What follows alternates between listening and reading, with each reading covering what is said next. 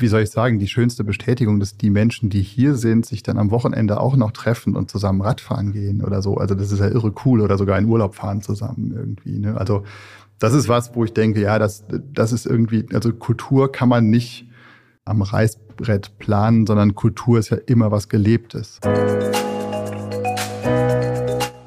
Ryzen, eine Sportbekleidungsmarke, die aus Leidenschaft zum Triathlon 2016 gegründet worden ist, deren Gesellschafter und Markenbotschafter Topathlet Jan Frodeno ist. Mit rund 50 Mitarbeitenden ist Ryzen einer der führenden Brands im Triathlon, macht einen siebenstelligen Umsatz und setzt nicht nur Maßstäbe im Produkt- und Nachhaltigkeitsbereich, sondern zunehmend auch im Bereich Unternehmenskultur und Leadership. Grund genug, sich also mit diesem Unternehmen näher zu beschäftigen. Zu hören sind zum ersten Mal in diesem Podcast zwei Gäste. Gründer Mario Konrad und ab Minute 40 der People and Culture Teamlead Felix Erdmann. Und damit herzlich willkommen bei Rebellisch Gesund. Mein Name ist Jonas Höhn und ich bin der Gründer der Detox Rebels. Wir begeistern Menschen für den gesunden Lifestyle und unterstützen Unternehmen, gesunde Rahmenbedingungen für ein lebenswertes und gutes Arbeiten zu schaffen. Zu Beginn der Podcast-Folge gibt Gründer Mario spannende Einblicke, nach welchen besonderen Werten das Unternehmen lebt, wie sich um die Mitarbeiter und Mitarbeiterinnen gekümmert wird, welche internen Herausforderungen sich aktuell ergeben und was seinen persönlichen Führungsstil besonders auszeichnet. Mit Felix bin ich im Anschluss in die Tiefe abgetaucht und habe mit ihm über konkrete Maßnahmen gesprochen. Die 32-Stunden-Woche, der meetingfreie Mittwoch, ausgedehnter Sport in der Arbeitszeit, regelmäßige Check-in-Fragen, der Employee Net Promoter Score zur Mitarbeiterzufriedenheit und vieles mehr. Tauche jetzt in die besondere Welt von Ryzen ein und hab bitte Verständnis für die Tonqualität aufgrund der Beschaffenheit des Raums vor Ort. Viel Spaß!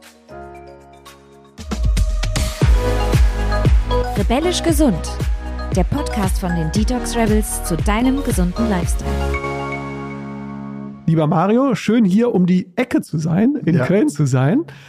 Ich habe schon rausgehört und du trinkst ja auch schon äh, fleißig. Äh, du bist ein Espresso-Liebhaber und auch ein Vieltrinker. Wie viele Espressos waren schon noch heute? Ehrlich gesagt schon so viele. Vier. Vier? Ja. Wie viele kommen noch? Nee, ich glaube, das war es jetzt.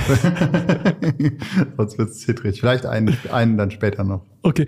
Was ich raushören konnte zu eurer Gründungsgeschichte, warst du sehr viel auch mit deinem Bruder aktiv auf äh, Wettkämpfen. Äh, bist du immer ja. noch aktiv auf Wettkämpfen, auf dem Fahrrad, im Wasser oder äh, auf, in den Laufschuhen unterwegs? Also ich bin noch aktiv äh, im Sinne von, dass ich das für mich irgendwie mache, aber als Wettkampfsport jetzt schon einige Jahre nicht mehr. Ehrlicherweise, so ich meine, im Studium hat man ja, also Zeit in der Regel, äh, zumindest viel mehr Zeit, als es dann das sozusagen im späteren Leben der Fall ist mit Familie und Firmengründung und so. Äh, genau, und deswegen ist es so, dieses sehr ambitionierte und weiß ich nicht, 15, 20 Stunden die Woche Sport, das geht einfach nicht mehr. Und damit ist, äh, ist der Triathlon nicht so ein Sport. Also Fußball macht auch Spaß, wenn man dann irgendwann nur noch mit also nur noch in Anführungszeichen einfach einmal die Woche kicken geht, dann ist es immer noch ein Spaß-Event sozusagen, auch wenn man vorher sehr, sehr ambitioniert war möglicherweise. Und das ist im Triathlon ehrlicherweise nicht der Fall. Dann ist es einfach nur noch Qual. Wir nehmen gerade Ende September auf. Am Wochenende ist der Marathon in äh, Köln. Das heißt, man sieht dich nicht auf der Laufstrecke. Nee. auf jeden Fall nicht. also beim Triathlon ist Laufen nicht deine äh, stärkste äh, Disziplin. Ach, früher, ehrlich gesagt, ich war relativ ausgeglichen. Also ich war eigentlich in allen drei Disziplinen ähnlich gut oder ähnlich, also, also am stärksten sozusagen in Relation im Schwimmen und Radfahren. Aber so, ich bin auch immer sehr gerne gelaufen. Sehr schön. Mario, wer sich intensiv mit äh, Ryzen äh, beschäftigt, der merkt ganz schnell, dass Umsatz und Profit jetzt nicht das einzige Ziel ist, das ihr mhm. verfolgt. Ähm, du hast mal in dem, dem Zusammenhang mal gesagt, äh, Geld verdienen ist jetzt nicht ein inspirierendes äh, Ziel, sondern nur Mittel zum Zweck. Äh, meine Frage an dich, was ist denn jetzt ein inspirierendes äh, Ziel für dich? Was ist denn so neben Profit und Geld? Ich glaube, da sind wir uns einig, wir brauchen es im Unternehmertum, um überhaupt zu überleben. Aber was sind denn so andere inspirierende Ziele, die du äh, mit deinem Unternehmen verfolgst? Also so für uns drei, die operativ Gründer, Gründer sind, sprich Fabi, Markus und ich, wir, für uns war einfach immer eines der wesentlichen äh, Ziele oder Antriebe ist, dass wir halt, wir sind sehr freiheitsliebend, so sehr für uns selber sozusagen. Ne? Und das war irgendwie immer der Antrieb, dass wir halt gesagt haben, na ja, also wenn das für uns gilt, dann muss das auch für die Leute um uns herum gelten, weil sonst ist das Fahrt. Also das fühlt sich dann irgendwie nicht richtig an. Und das war, also wenn man meine Tochter fragt oder gefragt hat, was, was wir bei Ryzen machen, dann sagt die in der Regel irgendwie, die machen nur Quatsch. Also, das, und das finde ich irgendwie ein cooles Kompliment. Also eigentlich mag ich das, dass sich das ein bisschen anfühlt oder anfühlte immer, das ist, kommen wir wahrscheinlich nachher noch zu, aber so, so dieses Klassenfahrtsgefühl. Also, ich selber freue mich sehr, aus dem Urlaub wieder ins Büro zu kommen und die Leute zu sehen und irgendwie hier zu sein. Und ich hoffe sehr, dass das für die Mitarbeitenden auch so ist. Äh, es gibt Andeutungen, dass das so sein könnte. Wir gehen gleich auf die Menschen ein, aber man äh, hört ja auch immer raus, dass Thema Nachhaltigkeit bei euch ein großer Faktor mhm, spielt. Mhm, man muss dazu sagen, ihr seid auch keine traditionelle Handelsmarke. Das heißt, genau. ihr müsst nicht an den Handel schon viel abgeben. Ja das erlaubt euch so ein bisschen anders zu denken bei der Produktion, bei der Vermarktung, oder? Genau, also wir sind Direktvertrieb und auch wirklich ausschließlich direkt. Also wir verkaufen weder über Plattformen wie Amazon, Zalando oder ähnliche, als auch haben wir kein klassisches Handelsmodell. Dazu muss man halt wissen, das ist vielleicht dem Endkonsumenten gar nicht so transparent, aber äh, wenn ich im Handel ein Produkt kaufe, dann bekommt der Händler dafür die Hälfte mindestens des Produktpreises. Also das heißt, das hat nichts mit der Produktqualität zu tun. Die Hälfte dessen, was ich ausgebe, ist sozusagen nur in Anführungszeichen dafür da, dass es vertrieben wurde. So und das heißt, man kann sich schon vorstellen, wenn man das jetzt runterrechnet, dann gibt es einen Distributor, der noch Geld verdienen muss und Marketing braucht man noch und so weiter, dass sozusagen der Produktpreis gar nicht das Entscheidende oder die Produktqualität oft gar nicht das entscheidende Merkmal für den Preis ist. Und als Direktvertrieb sparst du eben diese Handelsmarge in Anführungszeichen sparen. Und in unserem Fall ist es eben so, dass wir uns deshalb erlauben können, ich glaube mittlerweile sind es 95, 96 Prozent, die wir in, in Europa produzieren. Also wir produzieren sehr, sehr hochwertig, immer in kleinen, äh, in kleinen Batches sozusagen und versuchen halt schon da ansetzend halt ein, ein, ein faires Umfeld zu schaffen für die zuliefernden Betriebe und so weiter, dadurch, dass wir eben nicht über Preisdruck kommen. Also ich glaube, wenn ein klassischer Einkäufer bei uns reingucken würde, der wird die Hände über dem Kopf zusammenschlagen, weil wir also bislang quasi nie aus der Preisecke gekommen sind, sondern immer aus der Produktecke. Wir wollten immer das beste Produkt oder wir wollten das noch versuchen oder wir wollten den Stoff testen und so weiter. Und am Ende ist es ehrlicherweise, manchmal fällt uns das auf die Füße, wenn man ganz ehrlich ist, ordern wir das Produkt, dann werden die Stoffe angefragt und so weiter. Und dann bekommen wir einen Preis. Und dann müssen wir schauen, was wir daraus machen. Also das war sozusagen bislang immer der Weg eigentlich. Können wir übergeordnet, bist du damit fein, wenn wir sagen, ihr seid im Einklang mit den drei großen äh, Ps, also People, Planet und äh, Profit dann am Ende? Also dass das so eure Zielgröße sind, wo du versuchst, immer so im Einklang mit allem zu sein? Ja, also genau Einklang, wenn man sagt, wir sind das, dann ist das schon ganz schön weit aus dem Fenster gelehnt. Wir versuchen das zu sein. Ne? Also, aber das ist genau, ich glaube, dieses Dreieck muss man halt lösen irgendwie, mhm. Ne? dass man halt das irgendwie gut hinbekommt äh, als Unternehmen. Ne? Dann lass uns aber mal, du hast nämlich ja eben schon angesprochen, äh, dass People ja für euch so wichtig ist. Deswegen sitzen wir auch hier, weil ja. ich das so aus der Recherche ja mitbekommen habe. Lass uns mal da ein bisschen äh, konkreter werden. Wie sieht denn jetzt nachhaltiges Wirtschaften aus Sicht People, mhm. wenn man jetzt eure Mitarbeiter und Mitarbeiterinnen betrachtet, für euch aus? Du hast jetzt schon ein paar Werte ja angesprochen, aber nimm uns da mal mit rein. Was ist dir da äh, wichtig, wenn wir uns jetzt mal nur auf das Thema People äh, fokussieren bei euch hier intern? Naja, also erstmal finde ich, muss man irgendwie, glaube ich, festhalten, dass People keine Produktionsfaktoren sind, die wie eine Maschine funktionieren. Ne? Ich glaube, und das ist aber was, was sowohl in unserer Wirtschaft, aber das fängt ja eigentlich in der Schule schon an, wenn man ganz ehrlich ist. Das fängt auch in der Universität an. Also wir, wir gucken, wir nehmen irgendeinen Standard und sagen, der muss abgeliefert werden und e, egal wie, wie die Stärke der Person ist. Und dann bewerten wir das und messen das und sagen, du bist gut oder du bist schlecht. Da wir aber ja nicht mehr beim Ford T-Modell am Fließband stehen, wo man sagen könnte, okay, wir, wir schrauben jetzt heute 17 Schrauben rein und morgen gucken wir, dass wir vielleicht 18 hinkriegen, sondern es geht ja um ganz anderen, anderen Art von Output, den wir irgendwie in einem sehr unsicheren Environment sozusagen, wo eben nicht klar ist, was ist denn sozusagen das genaue Ziel, sondern wir können ja eigentlich nur, ich sag mal, den Input, also in dieser unsicheren Welt, in einer also zum einen die unsichere Welt und zum anderen Startup, also sprich wir wachsen auch stark. Das heißt, wir sind eigentlich, ist jeder Prozess, den wir heute als gut oder ausreichend empfinden, wahrscheinlich in zwei Monaten schon wieder überholt äh, oder nicht mehr ausreichend für das, was wir dann machen.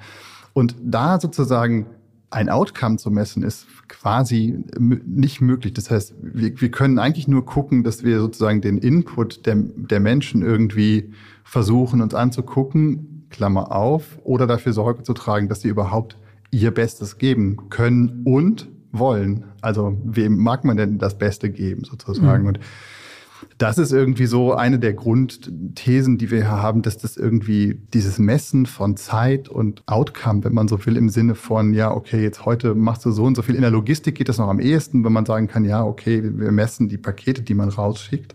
Aber in, einem kreativen Umfeld ist das schlicht nicht möglich. Und deswegen wir fokussieren überhaupt nicht auf Zeit. Hier kann die Menschen kommen und gehen, wann es für sie gut ist. Wir, wir, sagen auch nicht, morgen musst du in die und die Zeit da sein, sondern das ist sehr, sehr floating irgendwie, Klammer auf, mit, auch mit, mit seinen Herausforderungen natürlich. Da kommen wir gleich drauf und das hast du ja eben schon gesagt, weil dir ja für euch Gründer ja das Thema Freiheit äh, so wichtig ist und ihr versucht das, was für euch wichtig ist, irgendwie auch weiterzugeben dann quasi, weil das ist ja viel Freiheit. Du kannst kommen, wann du willst und wir bemessen dich jetzt nicht an der Zeit, wie lange du für die Lösung gebraucht hast, sondern wenn du die Lösung hast, danach bewerten wir. Das ist ja schon sehr modern. Aber das würdest du sagen, ist sehr, weil ihr da sehr intrinsisch auch äh, unterwegs seid. Total äh, voll. Hm. Also 100 Prozent. Ne? Ich meine, man muss irgendwie, kommen wir vielleicht nachher noch zu, im Moment merken wir halt bei, bei 50 Leuten, vielleicht ist es gar nicht für jeden das höchste Gut. Komplette, un, also komplette Freiheit, Klammer auf, Unsicherheit zu haben.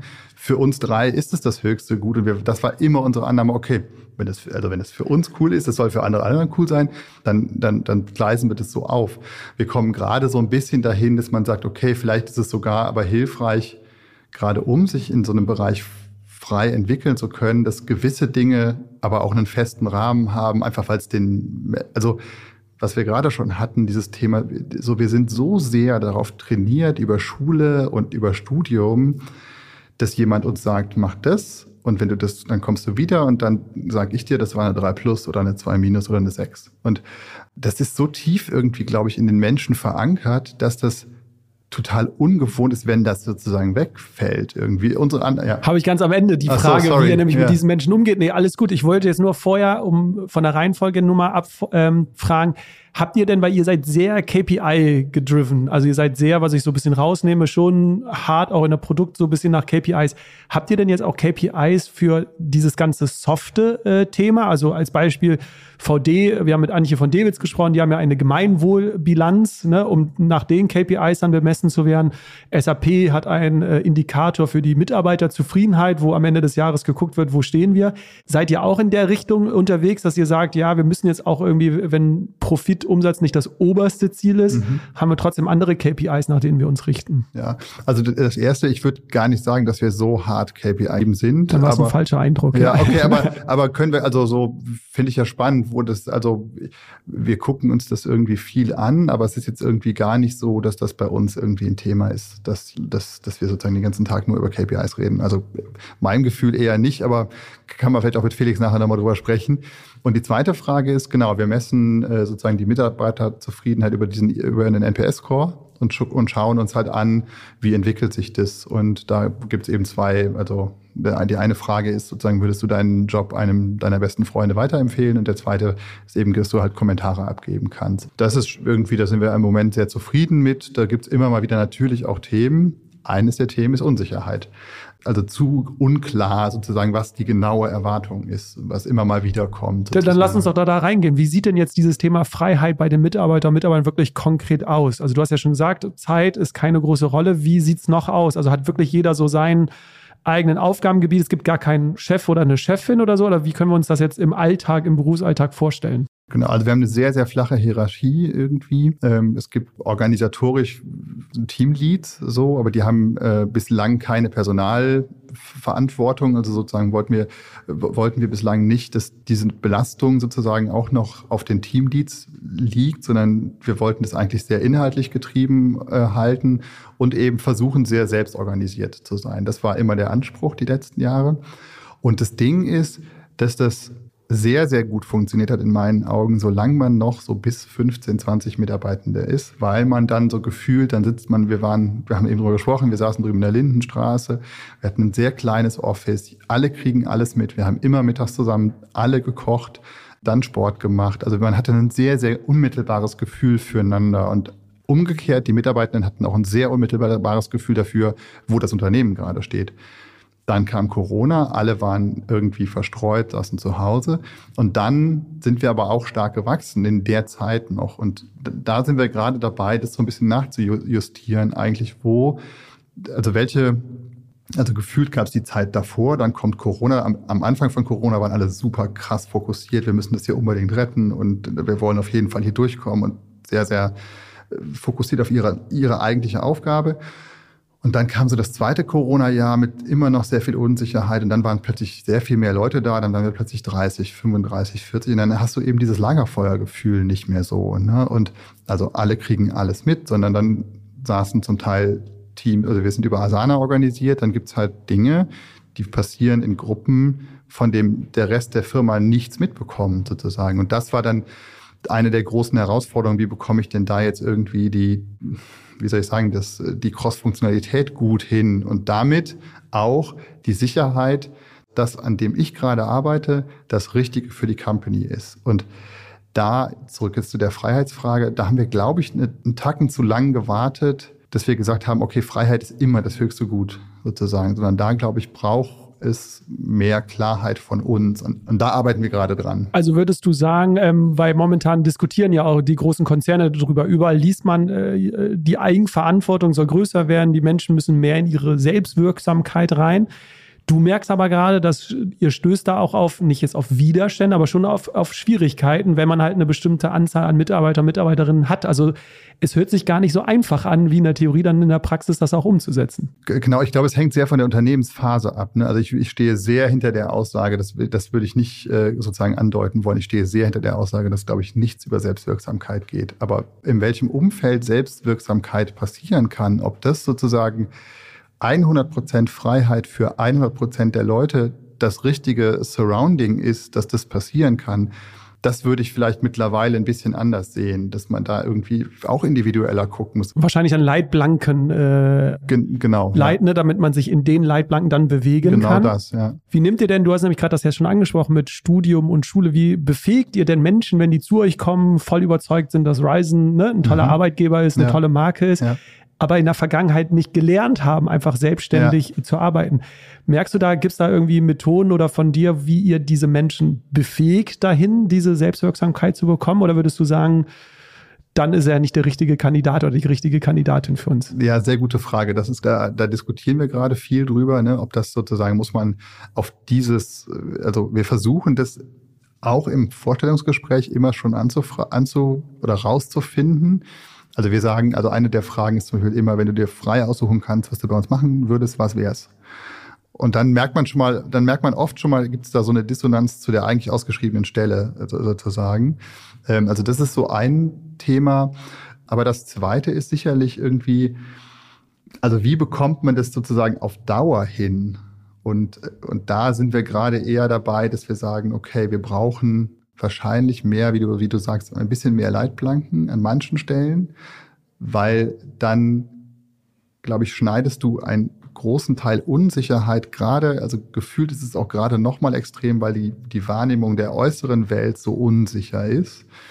Wenn das in der Arbeit auch noch der Fall ist, dann hast du Außenunsicherheit und Innenunsicherheit. Und da merken wir gerade, also wir arbeiten über OKRs und wir haben im letzten OKR-Prozess das erste Mal sehr klar Company-Ziele vorgegeben. Und das, es war der OKR-Prozess, der am effizientesten war. Und am Ende war das Feedback, wir messen es danach auch immer, wie war es für dich vom Prozess her? Es war das beste Feedback, was wir bekommen haben. Also ich glaube, wahrscheinlich ist es grundsätzlich ein Thema, aber im Moment nochmal besonders durch diese gefühlte Unsicherheit von außen. Nichts ist mehr klar, nichts ist mehr sicher, wenn dann nicht mal in der, auf der Arbeit irgendwie klar ist, was jetzt sozusagen zu tun ist, dass das schwierig ist. Und da merken wir gerade, wenn wir gewisse Flöcke einschlagen und das sozusagen das Sichtfeld einengen von 100 Prozent auf so auf die 20 Prozent, dann bleiben auf einmal 80 Prozent echte Freiheit übrig. Und da passieren dann die die coolen Sachen mhm. gerade. Also das heißt, es führt eigentlich am Ende doch wieder zu Freiheit, dadurch, dass man gewisse Optionen rausschneidet oder versucht zu fokussieren irgendwie. Die Sicherheit könnt ihr ja, du hast jetzt schon gerade angesprochen, ihr habt mit Feedback gegeben. Ich glaube, je mehr Freiheit und Selbstwirksamkeit man hat, desto entscheidender ist das Feedback.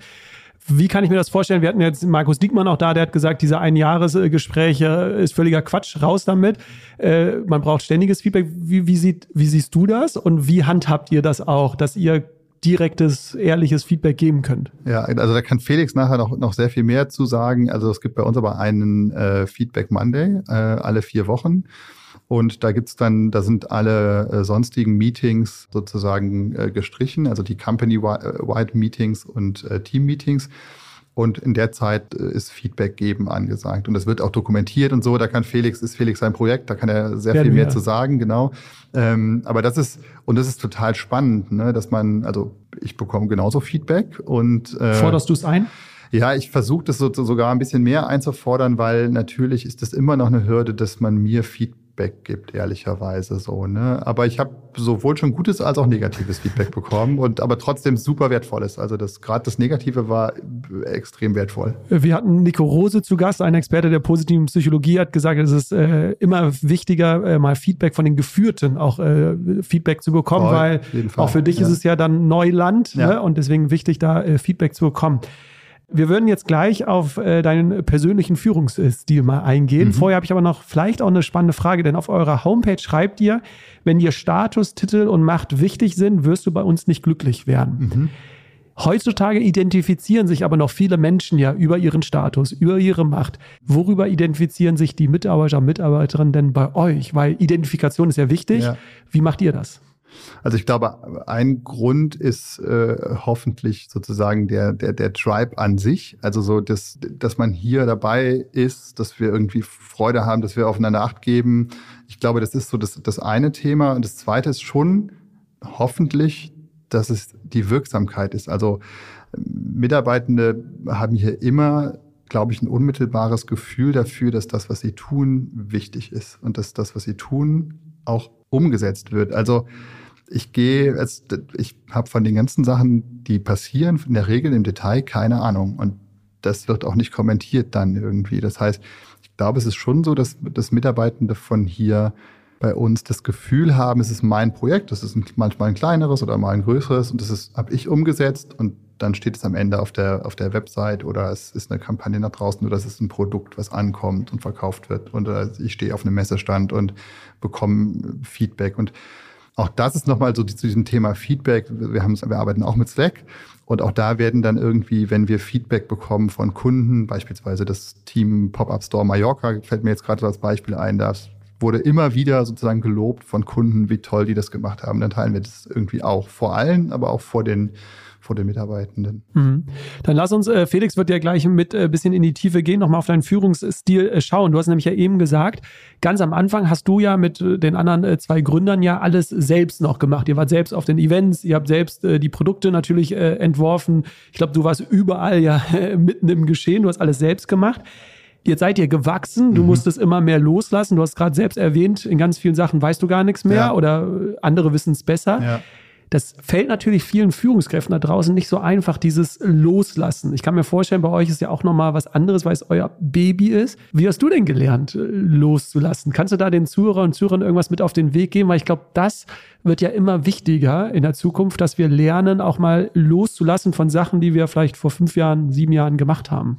Also mir fällt Loslassen überhaupt nicht schwer. Also ich, äh, das ist eher ein Problem, glaube ich. Das, wir rudern da manchmal gerade so ein bisschen zurück mein größter Wunsch wäre, dass, dass ich montags einmal kurz ins Büro komme, mir irgendwie mit allen sprechen, ob es allen gut geht und freitags nochmal und also so und dann wäre es das so. Ich brauche das überhaupt nicht, dass ich irgendwas vorgebe oder dass Woher kommt das? Meinst du, das war schon dir in die Wiege gelegt, die Fähigkeit? Das weiß ich nicht genau. Ich habe aber vielleicht hängt das auch eher mit dieser großen, mit dieser sehr großen Freiheitsliebe hm. zusammen. Also das heißt, das war immer irgendwie eher so der der, der Anspruch, dass wir, das, dass wir dahin wollen. Und gelebt ist es aber natürlich dann so, und das habe ich, glaube ich, oft unterschätzt, dass ich mich, also manchmal sehen wir uns gerade wegen der Nicht-Hierarchie, wir haben ja sehr junge Leute, es wird auch viel gelacht und ehrlich gesagt auch scheiße gelabert und mit, also so, also es ist so ein sehr, äh, ja, so wie so Klassenfahrtsgefühl oft. Und dadurch habe ich zeitweise unterschätzt, wie sehr meine Meinung dann als eine Ansage äh, wahrgenommen wird. Also ich, in meiner Wahrnehmung habe ich halt eine Idee zu irgendwas, wie andere Leute auch eine Idee zu irgendwas haben. ohne vielleicht richtig zu realisieren, okay, das wird aber jetzt von Mitarbeitenden als, das hat halt der Chef gesagt und nicht einer von uns sozusagen. Und das habe ich ein, ein Stück weit unterschätzt. Und an dem arbeiten wir gerade ein bisschen, dass ich eher dann noch weniger im Wie mal eine Idee teile, so, sondern stärker darauf achte zu sagen, wo wir hinwollen. Also was ist das Ziel? Und da aber klarer bin, also da klarer bin und bei den anderen Sachen mir bewusster machen, dass wenn ich was teile, das nicht einfach nur eine Idee ist. Also wir haben mittlerweile so einen Code entwickelt, dass ich halt Klar, ich bin natürlich vernetzt und mir mit anderen Unternehmern, dann kriege ich halt viel Input natürlich und so weiter. Und wir haben jetzt so einen Code entwickelt, dass ich dann, wenn ich Dinge teile und die unbewertet nur teilen möchte, also wir verwenden dann diesen Code sozusagen, äh, dass es einfach geteilt ist, da muss auch keiner darauf reagieren, aber dass einfach transparent über Transparenz herrscht über das, was mir was ich irgendwo aufschnappe, aber dass das nicht empfunden wird als eine Ansage. So. Das strategische Was entscheidet die Führungskraft, das operative Wie dann äh, das Team. Das ist doch schön äh, zu hören. Ich würde mit dir äh, noch auf die Zeit eingehen. Du hast es ja schon ja. Äh, gesagt, dass ihr viel mehr auf den Outcome äh, achtet. Ähm, ich will kurz äh, dich nämlich nochmal äh, zitieren, äh, weil du es auf den Punkt gebracht. Äh, Menschen kann man nicht acht Stunden in Büros wegschließen und du hältst nichts davon, wenn Leute zu dir sagen, dass sie 80 Stunden in der Woche arbeiten. Das ist in deinen Augen größter Quatsch.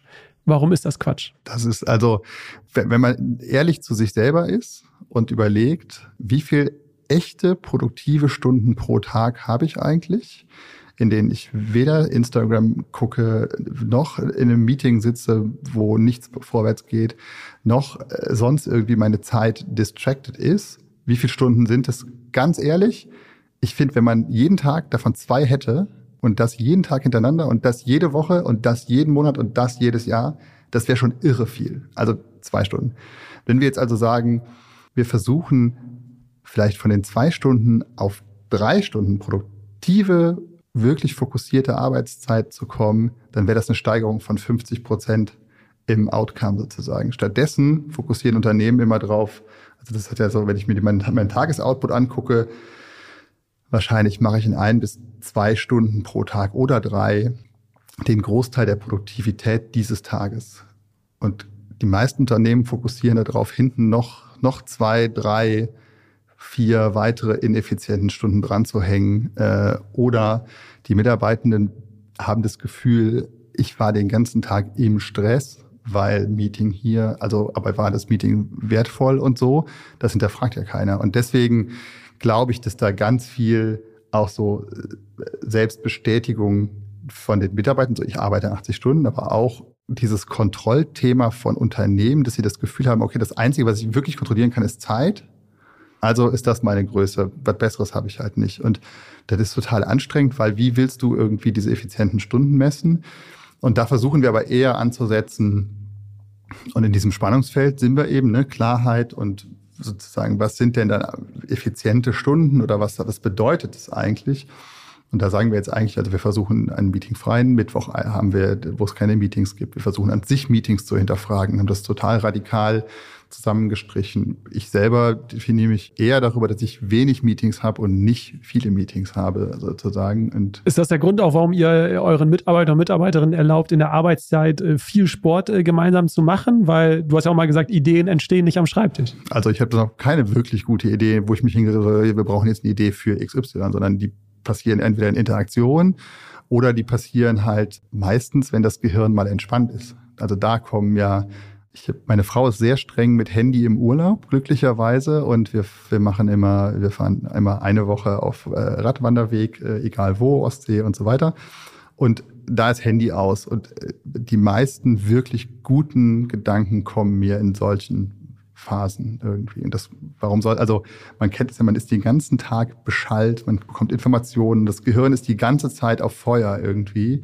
Und die wirklich guten Ideen kommen ja, wenn mal der Kopf halt runterfährt und dann ist Platz da für die guten Ideen. Aber deswegen finde ich es ja spannend, den Gedanken zu sagen, dass, sagen wir jetzt mal, eure Radtouren oder ne, mhm. ne, wenn sie laufen gehen, dass mhm. das dann nicht Freizeit ist, sondern dass du das auch irgendwie als Arbeitszeit definiert, definierst, weil ja die Mitarbeiter und Mitarbeiterinnen wahrscheinlich über die Arbeit sprechen, sich austauschen oder dabei die Idee kommt. Ne? Das ist ja ein anderer Ansatz zu sagen, äh, statt eine Stunde am Schreibtisch zu sitzen, ja. äh, darfst du auch gerne mal eine Stunde Rad fahren, weil wir glauben, dass dadurch dann deine Kreativität gefördert wird. Das ist ja ein ganz anderer Ansatz, finde ja. ich wie soll ich sagen, es ist so tief in unserer DNA, dass wir das nicht mal explizit sagen. Also das ist einfach klar, dass wir irgendwie Sport machen gehen und das ist irgendwie, keine Ahnung, früher in der Lindenstraße sind wir immer zum, äh, zum Basketballkorb gegangen und also irgendwas, wir sind laufen gegangen viel. Wir gehen immer ins Fitnessstudio, oft zusammen jetzt im Winter.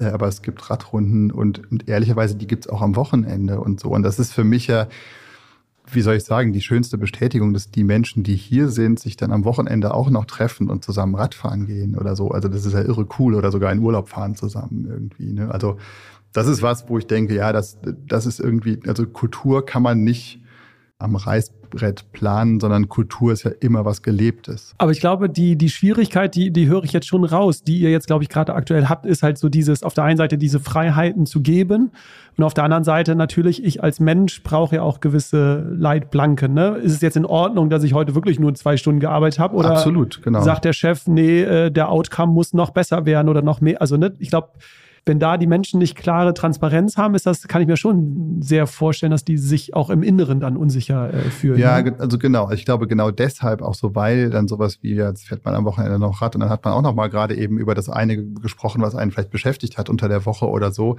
Glaube ich, muss man, also da, da versuchen wir gerade irgendwie besser zu werden durch Klarheit, aber vor allen Dingen auch durch, indem man halt irgendwie klar macht, auf was man nicht fokussieren muss gerade, weil es gibt immer eine Million Gedanken, Ideen, Themen, die man noch treiben könnte. Und da zu sagen, ja, aber jetzt dieses Tertial, das ist das Thema und das ist auch der größte Hebel. Also ich bin so mal VWL studiert irgendwann und da gibt es ja das Pareto-Prinzip dass man mit 20 Prozent äh, Aufwand in der Regel etwa 80 Prozent des Ergebnisses erreicht und dass man halt rausfindet, was ist denn die Essenz des Themas oder des Problems gerade, also die Essenz, auf die Essenz zu fokussieren und nicht auf das Problem. Dann haben wir doch eine äh, schöne Brücke gleich äh, zum Felix, der dann hoffentlich Einblicke geben kann, wie ihr vielleicht gerade diese Schwierigkeiten äh, löst, weil die hatte ich mir auch so aufgeschrieben. Dieses auf der einen Seite macht ihr ja schon den Eindruck, ihr seid eine Art Wohlfühloase. Ne? Ja. Es soll den Menschen gut gehen, äh, die sollen viele Freiheiten haben. Mhm. Aber die Gefahr ist ja nicht nur eine Wohlfühloase sein, sondern auch natürlich Performance äh, hinzulegen. Ne? Mhm. Ne? Und ich glaube, da können wir gleich mit Felix ein bisschen mal in die Tiefe gehen, wie euch das im Alltag gelingt. Ich hätte eine Frage noch vorher, ja. weil die ploppt gerade bei allen Unternehmen auf. Du hast ja am Anfang gesagt, ihr wart damals wie an einem Lagerfeuer. Du hast auch die Stimmung der Mitarbeiter und Mitarbeiterinnen mitbekommen mhm. beim Essen. Mhm. Wie geht es dem? Dann kam Corona, ihr seid gewachsen. Viele arbeiten wahrscheinlich jetzt auch äh, remote, weil mhm. ihr das ähm, zulasst. Wie erfährst du jetzt als Führungskraft, wie so gerade die Stimmung bei euch im Team ist, bei den Mitarbeitern, bei den Mitarbeiterinnen? Kannst du da vielleicht noch den Zuhörern und Zuhörern was mitgeben? Wie bekommst du als Führungskraft jetzt mit, ah, wie geht es meinem äh, Menschen? Wie, wie machst du es im Alltag? Also ich bin regelmäßig hier, also im Büro so und versuche das irgendwie so mitzubekommen. Also sozusagen unmittelbar, das fällt mir sehr leicht. Manchmal bin ich da, glaube ich, sogar ein bisschen zu empfänglich für. Also äh, dass, dass man, dass man jetzt nicht jedes Mal, wenn es jemandem, wenn er einen schlechten Tag hat, dass, dass, dass das nicht zwingend was heißt. Also es kann, das muss dann auch erlaubt sein. Da, da arbeite ich an mir, dass ich da nicht ganz so äh, sozusagen sehr auf dieses, es muss immer allen gut gehen, sozusagen äh, drauf poche. Und ansonsten versuchen wir eben über dieses Feedback-Thema eher eine Kultur zu schaffen, in denen man auch sagen kann, wenn es einem nicht gut geht. Äh, und dass das dann auch losgelöst ist von uns drei Gründern. So gerade losgelöst ist von uns drei Gründern. Das war natürlich, wie gesagt, am Anfang war das halt total einfach. Man kennt die Leute total gut, man sitzt den ganzen Tag zusammen und wenn man glaube ich, ein bisschen empfänglich ist und auch nicht, also auch mal zuhört, dann kriegt man das schon sehr schnell. Also in der Regel sind's ja, weiß man nach zwei Sätzen, okay, stimmt irgendwas das nicht. Man muss nur interessiert sein und fragen. Ja, also ich so genau so ist es. Ne? Also wenn man wenn man immer auf Sendung ist, dann passiert das nicht. Aber wenn man mal eine halbe Sekunde zuhört, dann passiert das, glaube ich, ist das relativ schnell klar unter uns Menschen, wem es gerade gut geht und wem nicht. Und das ist natürlich bei so einer Remote-Situation ein bisschen schwieriger irgendwie. Hast du da eine Lösung für dich gefunden? Ja, wir machen schon, wir versuchen schon, also zum einen im Company Call gibt's immer Breakouts, wo wir dann sozusagen durchmischen, immer nur in drei also mit Dreiergruppen sozusagen, wo dann irgendeine Check-in-Frage gestellt wird. Da bekommt man, also zum einen ist super interessant, äh, zum, was man da zum Teil so über Mitarbeitende äh, erfährt oder also wirklich super interessant. Und das zweite, dadurch, dass das durchwechselt, hat man da so ein bisschen Gefühl. Und wir machen auch eigentlich jedes Remote-Meeting hat irgendwie eine Check-in-Frage. What's on Your Mind ist so der Klassiker und da bekommt man eigentlich ein gutes Gefühl. Und das dritte Tool ist so, wir haben jetzt so One-on-Ones eingeführt, vor, vor einem halben Jahr etwa. Und da ist es eigentlich so, gibt es zwei Eingangsfragen. Die erste ist auch so, what's on your mind? Also was beschäftigt dich gerade? Und die zweite ist, und was beschäftigt dich noch? Hm. Also sprich, wenn man dann mal so ins Reden kommt, dann kriegt man schon mit, was die Menschen wirklich beschäftigt. Wie bei Wie geht's dir dann auch mal, wie geht's dir wirklich ja, und wie geht's dir genau. jetzt? Ja, ähm, ja.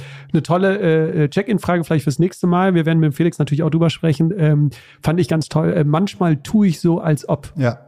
Ich weiß nicht, habt ihr wahrscheinlich schon äh, mal gemacht, weil ich finde ich äh, ganz spannend, weil man da ganz viel rausbekommt. Äh, ne? Manchmal tue ich so, als ob ich mega interessiert bin und habe aber ganz andere Gedanken in meinem äh, Kopf. Ja. Äh, Mario, wir, wir kommen zum Ende. Ich glaube, wir könnten noch stundenlang äh, weiter sprechen. Wir haben noch Schön, den äh, Felix. Ja, ja. Unsere abschließende Frage ist immer, ähm, weil unser Motto bei den Detox Rebels ist, wir müssen nicht mehr machen, sondern mhm. einfach nur anders machen. Was würdest du sagen, was ist so das eine Ding, was du in der nächsten Zeit oder was du dir wünschen würdest, was wir Menschen anders machen würden? Vielleicht auch in deiner Company oder du selbst oder in der Zukunft. Was, wo glaubst du, wo ist der Hebel? Was können wir zukünftig mal anders machen? Meinst du jetzt gesellschaftlich bezogen oder eher so? Was dir gerade spontan in den Kopf kommt, das kann völlig äh, alles Mögliche betreffen. Ja, also ich, ich so für mich versuche mich sehr darauf zu fokussieren, was ist die Essenz des, von irgendeiner Herausforderung. Also was ist, und was ist die dahinterliegende Essenz eigentlich? Also oft ist ja ein Problem nur ein Ergebnis von irgendeiner, von irgendwas anderem, also Kausalität und Korrelation. Ich glaube, das wird häufig verwechselt irgendwie. Und das ist sowas, wo ich denke, da können wir sowohl in der Firma dran arbeiten, glaube ich, kann man immer nämlich dran arbeiten. Was ist denn, das ist der Kern dieses Problems oder was ist das, dass man nicht auf die tausend Einzel- oder Detailprobleme äh, schaut, sondern guckt, okay, was ist das dahinterliegende große Problem? Und das hängt halt sehr mit dieser 80-20-Denke zusammen, die, äh, die mir sehr inne äh, und lieb ist oder nah, so vom Typ her. das kann ich mir äh, vorstellen. Ähm, ja, Mario, erstmal vielen Dank für deine Zeit, für die Einblicke. Wir werden jetzt ja. mit Felix mal weitersprechen. Wer sich mit dir vernetzen will, ich habe es aus den anderen Interviews rausgehört, du bist da sehr offen, weil du dich gerne austauschst und auch gerne Erfahrungen teilst. Äh, Mario Konrad, äh, man wird dich äh, finden auf LinkedIn. Du bist dort als Werkstudent ja. Äh, eingetragen. Es äh, hilft dir nicht, äh, plumpe Nachrichtenanfragen zu bekommen. Das ist eigentlich ein ganz guter Trick, glaube ich, wenn man Gründer oder Gesellschafter ist. wir werden natürlich mit Felix auch noch über vielleicht offene Stellen sprechen. Also wer natürlich Ryzen jetzt schon als attraktiven Arbeitgeber findet, mhm. ihr habt natürlich tausende Stellen ich übertreibe, tausende Stellen, einige offene Stellen äh, ausgeschrieben. Genau, ja. Ähm, alles unter Ryzen oder dann Mario Konrad. Vielen Super. Dank, danke Mario, fürs Kommen. Danke dir. Lieber Felix, schön, dass du jetzt auch hier in diesen Raum äh, reingekommen bist, dass wir reden können. Du bist äh, ein großer, leidenschaftlicher äh, Radfahrer, Schwimmer und auch Läufer. Was würdest du jetzt den Zuhörern und Zuhörern sagen, wo sind die tollsten Laufstrecken hier in Köln? Gibt es eine Lauf- oder eine Rennstrecke, die du empfehlen kannst? Ja, gute Frage. Ähm, ich, ich bin ein leidenschaftlicher äh, Sportler vor allem. Ähm, Triathlon mache ich gar nicht so super viel. Ich gehe gerne Radfahren und Laufen. Äh, laufen gehe ich aktuell eigentlich immer im Blücherpark oder ähm, Richtung äh, Tacofeld raus, also Neu-Ehrenfeld in dem Bereich, weil ich dort wohne. Ist es für mich am einfachsten, dort auch direkt laufen zu gehen. Okay, du hast es eben im Vorgespräch schon angesprochen, du bist vor kurzem äh, Vater geworden. Äh, die Kleine ist jetzt ein Jahr alt. Äh, wie geht's mit dem Schlafen? Wie funktioniert's? Also quasi die Body Energy ist so lala. Es wird besser, wenn man so will. Ähm, es ist immer in Wellen, ähm, würde ich, das, würd ich das sagen. Ich schlafe noch zu wenig und ich glaube, das Entscheidende ist, dass man bevor das Kind da war, gar nicht darüber nachgedacht hat. Also ich habe mich äh, schlafen gelegt und bin halt aufgewacht und war top fit in Anführungsstrichen. Ne? So und äh, äh, dann ist auf einmal ähm, ja eine kleine Tochter da und äh, man merkt auf jeden Fall, wie, wie viel wie wichtig ja, der Schlaf wie viel Relevanz Schlaf hat, ne? So Superpower Schlaf. Ich meine, da gibt's auch genug Studien drüber, aber man, wenn man halt irgendwie vorher ja ist es halt irgendwie nebenher. Also ich musste nie aufwachen früher oder so. genau. Deswegen. Dann äh, kann ich dir demnächst unsere Podcast-Folge mit äh, Chris Surell äh, empfehlen, äh, weil wir da über die Tiefschlafphase sprechen werden, weil, das habe ich jetzt auch gelernt, es kommt gar nicht mehr so sehr, Quantität ist wie gesagt auch noch äh, wichtig, belegen viele Studien, aber es kommt nicht darauf an, ob du jetzt acht Stunden geschlafen hast, sondern wie viel Tiefschlafphase du hast, ob du am nächsten Tag äh, fit und voller Energie bist. Also ganz spannendes Thema, wie man die Tiefschlafphase verdichten kann. Da, da muss ich wahrscheinlich öfters auf dem Sofa schlafen. Wir haben schon äh, mit äh, Mario, mit dem Gründer, ja viel über viele Themen gesprochen. Mit dir wollen wir jetzt so ein bisschen in die äh, Tiefe gehen. Euch alle verbindet ja hier bei Ryzen eine Leidenschaft, eine Gemeinsamkeit, die Leidenschaft äh, zum Triathlon oder generell äh, zum Sport. Würdest du jetzt aus HR-Sicht sagen, ähm, dass es ein großer Erfolgsfaktor ist, wenn es schon so eine Art Gemeinsamkeit gibt, wenn man sich schon gemeinsam darüber identifizieren können, wenn man merkt, ah, man hat so eine gemeinsame Basis, weil das ist ja nicht bei allen Unternehmen so, wenn ich für einen Handyanbieter arbeite oder für andere, da gibt es ja nicht so die Gemeinsamkeit wie jetzt hier äh, der Sport. Ich glaube schon, dass das uns ja einfach super schnell weitergebracht hat und auch in dem für uns zumindest schnellen Wachstum äh, jetzt mit ungefähr ähm, 50 Mitarbeitenden, das sehr wertvoll war, dass wir sozusagen so einen gemeinsamen Nenner haben. Äh, alle, die hier arbeiten, sind in irgendeiner Form sportbegeistert. Ähm, viele machen sogar Triathlon und ich glaube, ja, dieser gemeinsame Nenner erschlägt auf der ähm, dann inhaltlichen Ebene, wenn wir arbeiten, ähm, oft viele quasi Themen in Bezug auf irgendwie ja Missverständnisse etc. Ich glaube, wir sind dann schnell auf einer Ebene, wir sind alle SportlerInnen und äh, verstehen uns dann relativ schnell auch. Und ich glaube, das ist ja für uns super hilfreich. Und auch wenn es quasi sehr homogen ist, sind wir der Meinung, dass wir diese Exklusivität für uns behalten sollten, äh, zunächst einmal, weil das einfach ähm, sehr viel einfacher macht. Jetzt hast du ja gesagt, auf der einen Seite hat es Vorteile, weil es schon die Menschen näher vielleicht zusammenbringt. Ich kann mir vorstellen, es bringt natürlich auch vielleicht hier und da Nachteile, weil die Passion natürlich jetzt sehr, sehr, sehr groß ist, ne? weil alle für den Sport auch äh, in der Freizeit vielleicht alles geben, dass man vielleicht auf der Arbeit alles gibt. Hast du das Gefühl, dass die Tendenz auch zum Ausbrennen dann irgendwie da ist und macht ihr etwas Aktives ähm, dagegen, dass die Menschen nicht äh, ausbrennen, sondern weiterhin für ihre Leidenschaft brennen? Zur ersten Frage voll, auf jeden Fall. Also es, äh, das Risiko ist deutlich höher. Ähm, äh, Passion, also Leidenschaft, äh, das Leiden ist deutlich schneller da, dass man halt irgendwie ja Sportler ist und auch irgendwie in Anführungsstrichen ähm, viele aus dem Leistungssport kommen und auch Leistung bringen wollen und daher dann auch ja hier und da schnell mal übers Ziel hinausgeschossen wird. Ich glaube, ähm, das geht mit dem einher, dass wir quasi viele SportlerInnen ansprechen. Was wir dagegen machen, gute Frage. Es gibt, glaube ich, äh, sehr viele Möglichkeiten, ähm, die man machen kann und die wir versuchen halt einzuführen. Ähm, wir versuchen halt äh, den Mitarbeitenden möglichst viel Freiheiten zu geben, ja, in Bezug auf irgendwie, wann sie arbeiten, wo sie arbeiten wollen und auch ähm, ja ihre Leidenschaft zum Sport ähm, auch quasi während der Arbeitszeit oder zumindest ähm, an normalen Tagen irgendwie ausführen zu können. Und aber kann die Freiheit nicht genau das so ein bisschen noch verstärken, wenn es egal ist, wann du kommst und wann du gehst, weil dann sitze ich zu Hause und ich habe so eine Leidenschaft jetzt für dieses Thema, dass ich vielleicht vergesse, zu Abend zu essen und äh, zu schlafen. Ein, zwei Mal ist es ja in Ordnung, aber wenn es zu einer Gewohnheit wird, dann haben wir das Problem. Ja, auf jeden Fall. Ich glaube, hier und da war ich wahrscheinlich auch schon auf der Ebene, dass ich ähm, irgendwie ja dann auch super gerne mit meinen KollegInnen Sport gemacht habe und mich da auch beim Sport schon äh, über Themen ausgetauscht habe und dann aber abends mich noch hinsetze. So, ich glaube, ähm, das ist ein super schmaler Grad, wo wir uns auf, ähm, ja, bewegen. So, ne? Also das, da würde ich dir vollkommen zustimmen. Aber äh, wie, wie macht ihr es an den Mitarbeiter und Mitarbeiterinnen äh, deutlich? Achtest du drauf, äh, dass du da auch dann die Wunde, den Finger in die Wunde legst und sagst, na, lieber Mitarbeiter, liebe Mitarbeiterin hier, wir müssen mal reden so? Also wie kann ich mir das vorstellen bei euch im Alltag?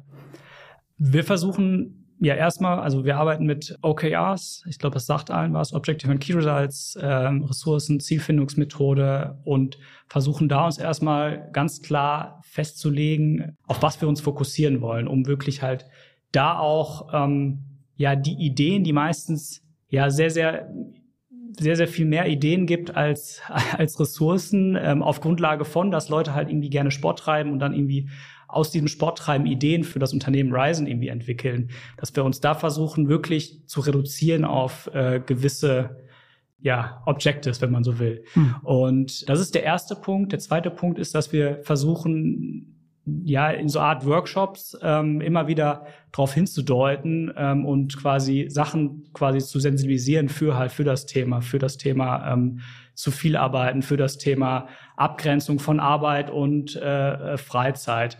Wobei man da auch wieder gleichzeitig sagen muss, was ist, was ist das Richtige? Wie weit, wie weit müssen wir Leitplanken einziehen und in, inwiefern müssen wir den Personen quasi die Personen befähigen und gleichzeitig denen aber auch sagen, okay, ihr seid Erwachsene, ihr, ähm, das ist quasi unser Setup und äh, so sollt ihr bei uns mhm. arbeiten. Deswegen, das ist super schwierig, da quasi den richtigen Weg zu finden. Wir gehen gleich auf das äh, Befähigen ein. Äh, wir haben eben bei Mario schon richtig rausgehört, du hast es ja auch nochmal erwähnt, dass äh, Vertrauen und Freiheit große Werte hier bei euch bei Ryzen sind. Ihr geht nämlich von einem sehr positiven Menschenbild aus. Also ihr seht irgendwie das Positive in den Menschen. Ähm, Antje von Davids bei VD, die macht das genauso. Ähm, die sagt, äh, ich gehe einfach von Grund auf äh, davon aus, dass es den Menschen, dass die was Positives bewirken wollen. Du hast mal gesagt, das ist auch die Grundvoraussetzung überhaupt, sich mit diesen ganzen Themen New Work und jetzt Transformation überhaupt zu beschäftigen. Warum ist das die Grundvoraussetzung, ein positives Menschenbild äh, zu haben, wenn es um das Thema New Work geht? Die Grundvoraussetzung, ähm, der Mensch ist gut, erstmal über quasi dieses Thema New Work oder neue Arbeitsmodelle zu stellen, ist aus meiner Sicht super wichtig, weil die viele Methoden, viele, viele Themen, die angewendet werden, da geht es sehr viel um das Thema Vertrauen, um das Thema die Person, die in einem Unternehmen arbeitet, als wirkliche erwachsene Person anzusehen. Quasi nicht Parent-Child-Beziehung, also ähm, die Eltern mit ihrem Kind, also das Unternehmen ist das quasi Erwachsene und die anderen, die angestellt sind, halt die Kinder, denen man sagen muss, wo es hergeht. Und ich glaube, wenn man auf der Grundlage versucht, New Work aufzubauen, wenn man denkt, okay, der Mensch ist in vielen Fällen nicht gut und er will quasi ja eigentlich nur seinen Vorteil rausziehen, dann finde ich, das ist, ist das super schwierig, weil man wird dann immer wieder quasi äh, bei Themen wie Kontrolle oder so immer wieder sagen so, ja, das schöne Sprichwort Vertrauen ist gut, Kontrolle ist besser, dass es dann doch immer schnell wieder rauskommt. Deswegen ähm, finde ich das einen super wichtigen Punkt. Ihr probiert äh, gerade bei Ryzen äh, viel aus, deswegen will ich jetzt da mit dir mal ein bisschen in die äh, Tiefe gehen, weil Mario hat jetzt schon viel über die äh, Leitbilderwerte äh, gesprochen. Jetzt wollen wir mal gucken, was macht ihr denn jetzt hier äh, bei Ryzen ganz genau? Wenn ich recht mich informiert habe, habt ihr jetzt relativ frisch die Mitarbeiter ENPS-Score eingeführt. Habe ich das richtig rausgehört äh, und kannst du mal den Zuhörern äh, sagen, äh, was das genau bedeutet und was ihr da genau messt? Okay, ja. Ähm, den INPS-Score, den haben wir, ich glaube, im Mai eingeführt. NPS steht für Net Promoter Score und das I steht für Employer. Also ähm, wir versuchen die Zufriedenheit von den Mitarbeitenden zu messen. Wir messen das am Ende ähm, relativ einfach, wie wahrscheinlich sehr viele ZuhörerInnen hier schon mal irgendwo auf irgendeiner Website die Frage gestellt bekommen haben, ja, ähm, inwiefern würdest du dieses Unternehmen weiterempfehlen? Und äh, wir stellen erstmal genau die gleiche Frage, inwiefern würdest du äh, Ryzen als ja, Arbeitgeber weiterempfehlen? Und ja, zusätzlich ähm, gibt es dann eine offene Frage, wo Personen halt anonym ja ihre Gründe für, für ähm, die Skalierung von eins bis zehn ähm, ja, schreiben können. Die Skalierung ist von eins bis zehn und äh, dann spricht man hier von, ähm, von eins bis sechs von Detraktoren, äh, 9 und zehn sind Promotoren und so errechnet sich dann ein Score, wo wir halt ja am Ende eine Übersicht haben, wie sich das entwickelt über die Zeit. Und äh, wir neben diesem ähm, Sensing, was man versucht halt irgendwie hier im Büro wahrzunehmen, zusätzlich aber noch mal was ähm, ein, ein zweites Ohr hat irgendwie, wo Leute ja auch vielleicht Sachen teilen, ähm, die sie nicht so gerne quasi öffentlich sagen, so dass man da irgendwie noch mehr Möglichkeiten hat. Was ihr auch ausprobiert habt, ist äh, die Vier-Tage-Woche. Das habt ihr schon im letzten Sommer. Äh, die, ich muss kurz korrigieren, die fünf, also wir haben eine Fünf-Tage-Woche, wir wollen 32 Stunden, genau. Also das ah, okay. ist ein bisschen missverständlich. Ähm, die Vier-Tage-Woche, ähm, so wird es meistens genannt. Aber ihr wollt, okay, also ihr habt eine Fünf-Tage-Woche, je nachdem, wie sich die äh, Mitarbeiter und Mitarbeiterinnen einteilen, aber ihr wollt von einer, ihr wollt auf eine 32-Stunden-Woche, das habt ihr im letzten Sommer äh, eingeführt. Wie würdest du jetzt sagen, so im Rückblick, wie ist es, wie hat es funktioniert? Wie ist es gelaufen? Was sind deine Erfahrungen? Macht ihr es weiter? Und ja, nimm uns da mal mit rein. Hand aufs Herz. Immer bitte radikal ehrlich. Radikal ehrlich. Wie hat es funktioniert? Das ist super schwierig, ja, mit einer, einem Satz zu beantworten, da ähm, wir gleichzeitig der Meinung sind, dass äh, eigenverantwortliche Zeiteinteilung halt für uns der richtige Weg ist und wir daher natürlich sehr schwierig das messen können. Also rein auf, auf Grundlage von, von Feedback von den Mitarbeitern sind wir da quasi erst auf dem Weg und noch nicht dort, wo wir hinkommen wollen. So, dass wir am Ende doch hier noch einige Schritte zu tun haben, dass die, dass die Mitarbeitenden, ja, roundabout 32 Stunden am, am Ende auch dort ungefähr stehen haben. Das größte Problem, was wir aber dabei haben, ist gar nicht, sind gar nicht diese 32 Stunden, sondern das Ganze, was, was wir davor gerade schon besprochen haben, in Bezug auf irgendwie Sport treiben, in Bezug auf die Flexibilität. Am Ende die große Frage, was ist Arbeit? Wie kann man eigentlich wirklich Arbeit mit Arbeitszeit verknüpfen? Ist Arbeitszeit wirklich die Maßeinheit, die wir brauchen, oder ist es eigentlich Outcome? So. Und da sind wir sehr viel experimentieren, was ist eigentlich das Richtige ist. Für uns, wir denken, es ist das Richtige, eigentlich outcome-basiert zu denken und zu sagen, okay, wenn jemand irgendwie äh, ja drei Stunden oder vier Stunden pro Tag nur arbeitet, das ist vollkommen okay, wenn, wenn der Outcome irgendwie ähm, ähm, stimmt. Und äh, wir sind der Meinung, dass man halt, wenn man fokussiert arbeitet und es schafft, fokussiert zu arbeiten, dass man halt auch ja nach vier Stunden die meisten Stunden, die danach noch oben drauf kommen, die normalerweise eh nicht produktiv sind. So. Jetzt wird es vielleicht eine spannende Diskussion, weil äh, da kommen ganz viele Gedanken bei mir auf. Auf der einen Seite habt ihr sehr leidenschaftliche Mitarbeiter, Mitarbeiterinnen. Wir haben eben darüber gesprochen, Passion. Das heißt, ich stelle mir einfach aus externer Sicht sehr schwierig vor, wenn ein Mensch für die Arbeit brennt, für das Thema brennt. Wenn man natürlich sagt, hier, du, ne, es reicht, wenn du drei Stunden nur arbeitest, also ne, wenn der Outcome da ist, aber als Mensch ist es natürlich schwierig, dieses Stopp dann auch mal zu sagen und zu sagen, ja, ich habe jetzt genug gemacht und bin zufrieden und gehe nach Hause, wenn man mit Passion dabei ist. Also ne, das sehe ich äh, großes äh, Fragezeichen. Anderes Fragezeichen, du hattest nämlich mal in einem Interview, ich hoffe, ich darf äh, zitieren, mal gesagt, in fünf Jahren haben ganz viele Unternehmen die 32 Stunden Woche. Da sehe ich jetzt so, wenn ich mit ganz vielen Menschen spreche, wir haben auf der einen Seite natürlich sehr viel Arbeit, Arbeit gerade im äh, Überfluss. Auf der anderen Seite, wenn man sich all die Studien anguckt, es fehlt ja immer mehr an Personal in Unternehmen. Und jetzt frage ich mich gerade in einem Startup wie jetzt bei euch, es ist ja immer Arbeit da, wenn jetzt aber nicht genug Personen da sind, um das alles abzudecken, wie schaffen wir es, dass wirklich dann die Arbeit reduziert werden kann? Also ne, deswegen, wir sind jetzt voll drin in der Diskussion, könnten wahrscheinlich stundenlang drüber sprechen, aber magst du vielleicht mal deine Gedanken ähm, mit den Zuhörern und Zuhörern teilen? Ja, das ist auf jeden Fall eine sehr schöne Diskussion, weil es natürlich äh, super schwierig ist. Am Anfang hast du gerade das Thema Passion nochmal ähm, genannt. Wo endet, wo endet am Ende die Arbeit? Ne? So, das ist, glaube ich, vielleicht auch noch philo philosophische Frage. Also ich rein auf persönlicher Ebene, persönlicher Meinung äh, ist, dass, dass es eigentlich eher ein Work-Life-Blending heutzutage ist, in den meisten Fällen, dass man es halt gar nicht wirklich trennen kann. Dann haben wir gleichzeitig jetzt gerade in der jetzigen Phase Regularien, die uns wahrscheinlich dazu bringen, dass wir halt klare Arbeitszeiteinteilung haben, also Arbeitszeiterfassung haben und das auch rechtlich so äh, gefordert wird. Und wie kann man am Ende ähm, ja dieses beides verbinden? Passion, Work-Life-Blending und Arbeitszeiterfassung? Für mich fast unmöglich, zumindest ähm, wenn man sagt, okay, man will eigentlich auf Outcome fokussieren. Da macht die Politik gerade nicht, äh, ist nicht gerade förderlich für euch alle, äh, die so modern schon denken. Genau, das ist also äh, macht macht macht uns zumindest nicht einfacher, ne? weil weil wie gesagt so ich glaube so ein so ein Konzept 32 Stunden ist meistens ein Prozess dahin, weil weil ich glaube ähm, wie du selber meinst, es, es gibt immer genug zu tun. Also bei uns im Start, bei uns in so einem Startup, okay, wir sind jetzt ungefähr sechs Jahre, sechs Jahre am Markt. Wir haben keine Ahnung unendlich Arbeit. Wir haben immer mehr Arbeit als Ressourcen so. Und wir müssen es halt schaffen, Schritt für Schritt uns immer mehr quasi ähm, besser Feedback zu geben, zu sagen, okay, auf was wollen wir wirklich fokussieren? Dabei hilft uns wirklich Objective and Key Results, hilft uns die Methode sehr gut schon. Aber ja, jeder Einzelne ist meistens schon sehr gut, sich zu überschätzen und im Team macht man das meistens noch besser. also, dass man sich noch mehr überschätzt und daher, ähm, ja, ist es, ist es ein ständiger Prozess, dass wir weiter dahin kommen und zu sagen, okay, wie viel Zeit hast du wirklich? Weil natürlich, es gibt immer mehr Bedarf nach, nach Arbeit, aber ich bin der Meinung, dass diese, diese acht Stunden mehr im Normalfall nicht, die, bei einer Person, diese acht Stunden mehr, die bringen nicht quasi diesen Impact mehr, den man, den man dadurch schafft. Also wenn wir jetzt über so Wissensarbeit sprechen, ne, hier, wo wir eigentlich ähm, 90 Prozent der Mitarbeitenden bei uns genau in, in diesem Bereich arbeiten, so am Fließplan etc.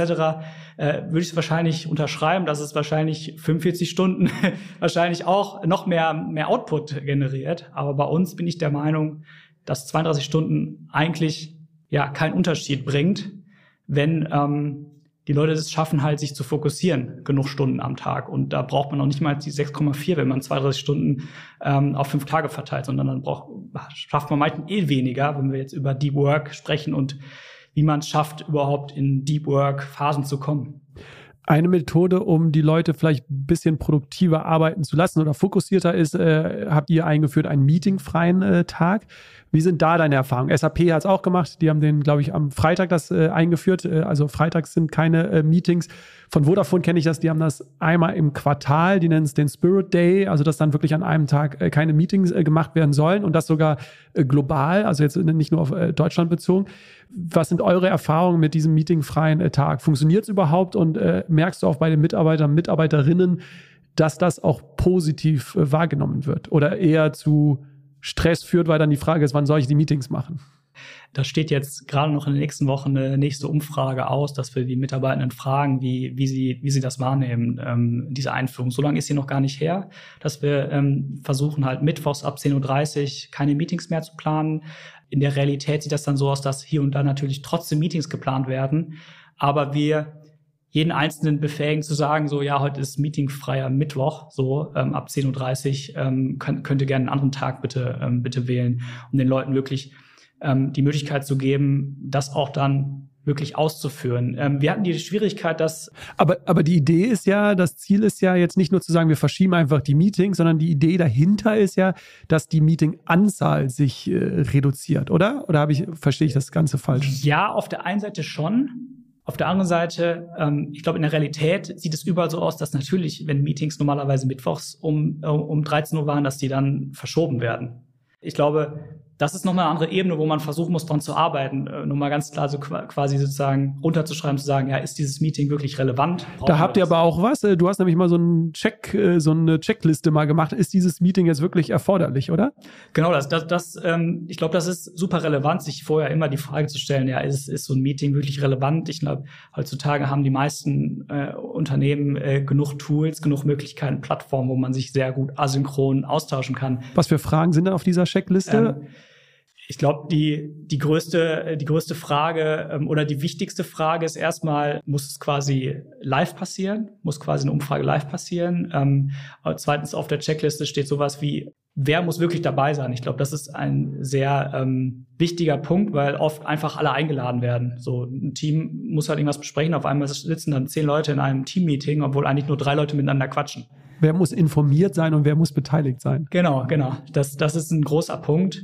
Aber dann sind auf so einer Checkliste auch ähm, sehr simple Sachen, die bei uns dann halt sich so eingeschlichen haben, dass es halt nicht so oft ja angewendet wird in Bezug auf zum Beispiel ähm, irgendwie wirklich eine Agenda mal aufzuschreiben. Ich glaube, wenn man sich halt vorher eine Agenda aufschreibt, dann weiß man auch, wer wirklich eigentlich dabei sein sollte.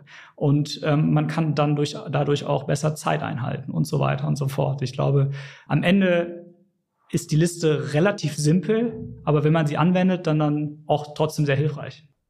Lass uns mal auf das äh, Miteinander eingehen. Wir haben jetzt viel über die Meetings gesprochen. Äh, früher, äh, wir haben es von Mario schon gehört, äh, wart ihr relativ äh, klein. Es war wie so eine Lagerfeueratmosphäre. Man hat alles mitbekommen. Man hat sich auch jeden Tag gesehen. Man hat zusammen äh, Mittagessen gemacht.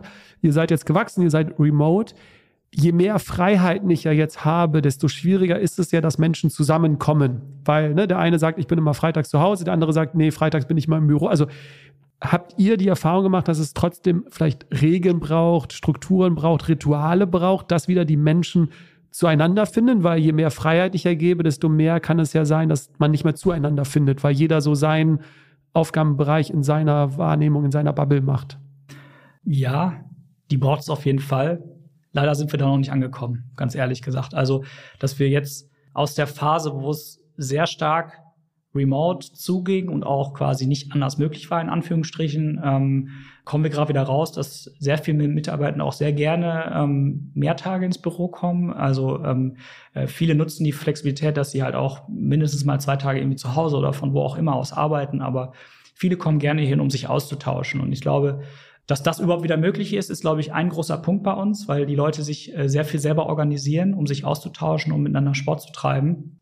Aber das quasi jetzt aus dem, ja, aus meinem, meiner Rolle People and Culture, aus, aus dem Bereich raus mehr zu fokussieren, da sind wir gerade erst quasi im Start, dass wir das ja mehr in dem Sinne ja künstlich noch ähm, mehr fördern wollen, dass es halt noch mehr stattfinden darf. So ist ein Prozess, wo wir sehen, dass das zu kurz gekommen ist.